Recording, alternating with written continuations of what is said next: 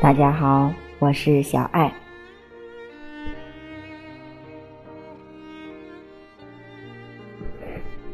今天要为大家带来的这篇文章，来自《经营企业与经营人生》，名字叫做《怎样看待财富》。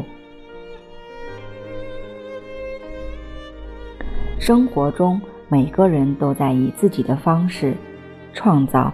并享用财富，尤其在今天，个人生活的改善、自我价值的体现、社会效益的达成，都是以财富的增长作为衡量标准。但正如俗话所说的那样，“人为财死，鸟为食亡。”如果我们不能正确认识财富的作用和过患，往往。就会被他伤害。那么，佛教又是怎样看待财富的呢？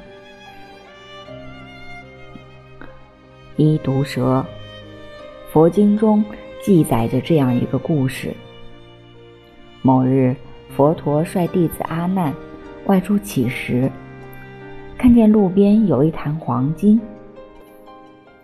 佛陀立刻对阿难说。看，毒蛇。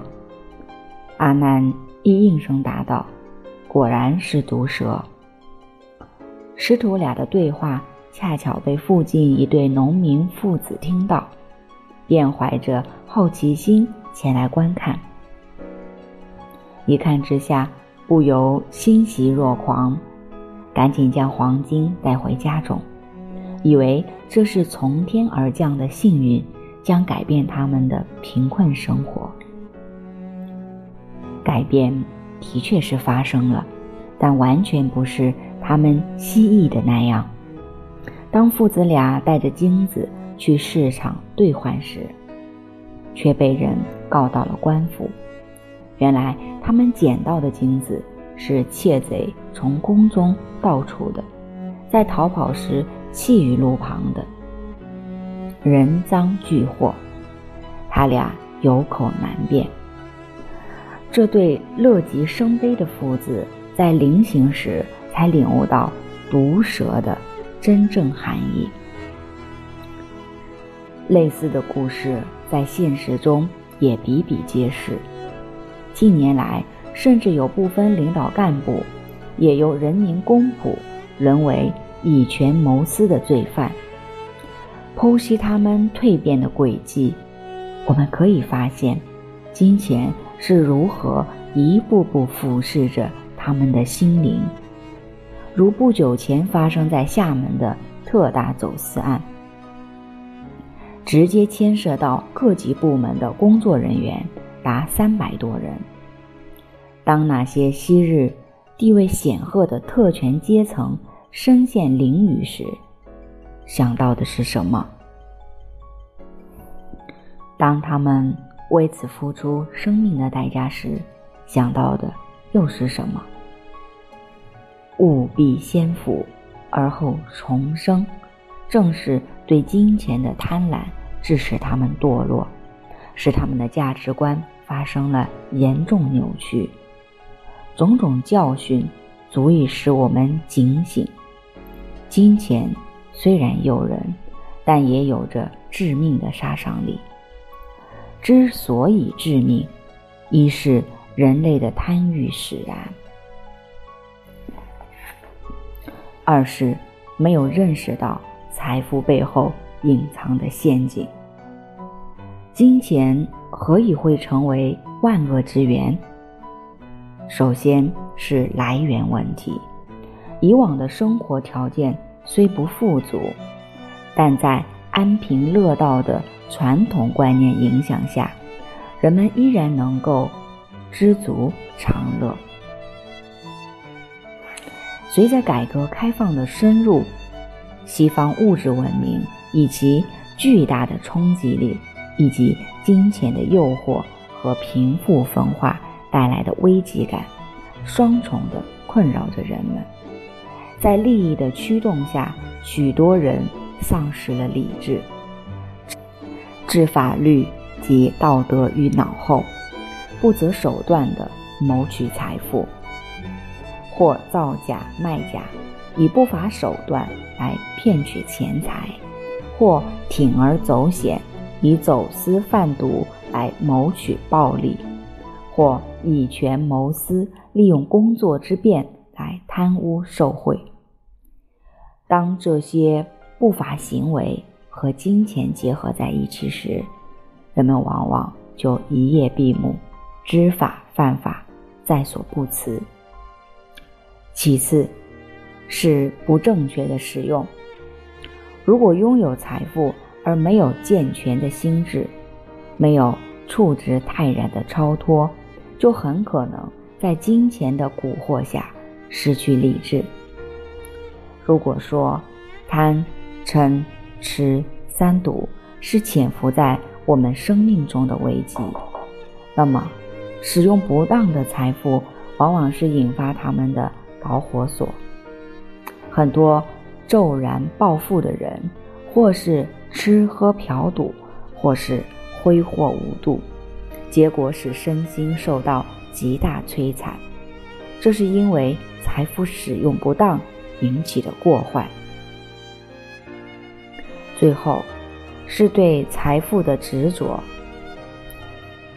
据有关报道，东南亚金融风波之际，香港地区精神病院病人猛增，院方为治疗这批特殊病人，以模拟的股票交易使下跌的股票上升，借此缓解他们因破产带来的心灵创伤。由此，我们也可以认识到，如果将积聚财富作为生活的唯一目标，那么一旦失去财富，就会失去整个精神支柱。这样的人生，无疑是可悲的。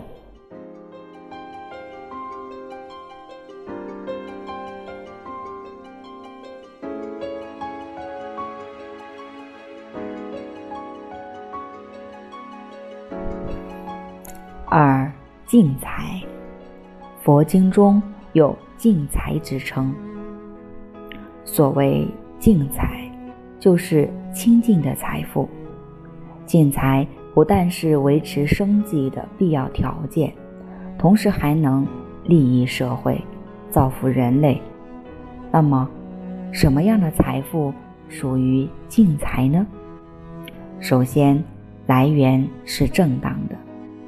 俗话说：“君子爱财，取之有道。”所谓道，就是正当的谋生之道，也就是八正道中的正命。只有通过勤劳、智慧获得的财富，我们才能心安理得的享用，不必有任何后顾之忧。其次，要懂得合理使用。佛陀一再告诫我们。要奉行简朴的生活原则，因为欲望一旦鼓动起来，往往就难以控制；奢侈的生活习惯一旦养成，往往就难以放弃。和地球的资源一样，人的福报也是有限的。过分放纵自己的欲望，不仅对身心有百害而无一益。更会将幸福提前支取。最后，对财富不能有贪着之心。无论我们贪着什么，它都会成为伤害我们的利刃。所谓“酒不醉人人自醉，色不迷人人自迷”。如果我们贪着财富的话，那么没钱时，我们会因贫困而烦恼。有钱时，又会因为担心财富失去而烦恼，所以我们要认清财富的实质，了知财富的无常不定，而不是把它看作永恒的；了知财富在人生中的局限性，而不是把它视为唯一的。当我们真正将财富视为身外之物时，才不会被它。所伤害。水能载舟，亦能覆舟。财富同样如此，财富本身并无所谓善恶之分，而是取决于它的实际用途。为富不仁者，以它来作恶；慈悲众生者，以它来行善。因此，我们大可不必视金钱如粪土。只要是通过正当渠道获得的财富，我们又能合理的分配使用，以此造福社会，并且没有贪着之心，那我们就是财富的主人，而不是他的奴隶。我们所拥有的财富就不是毒蛇，而是精彩。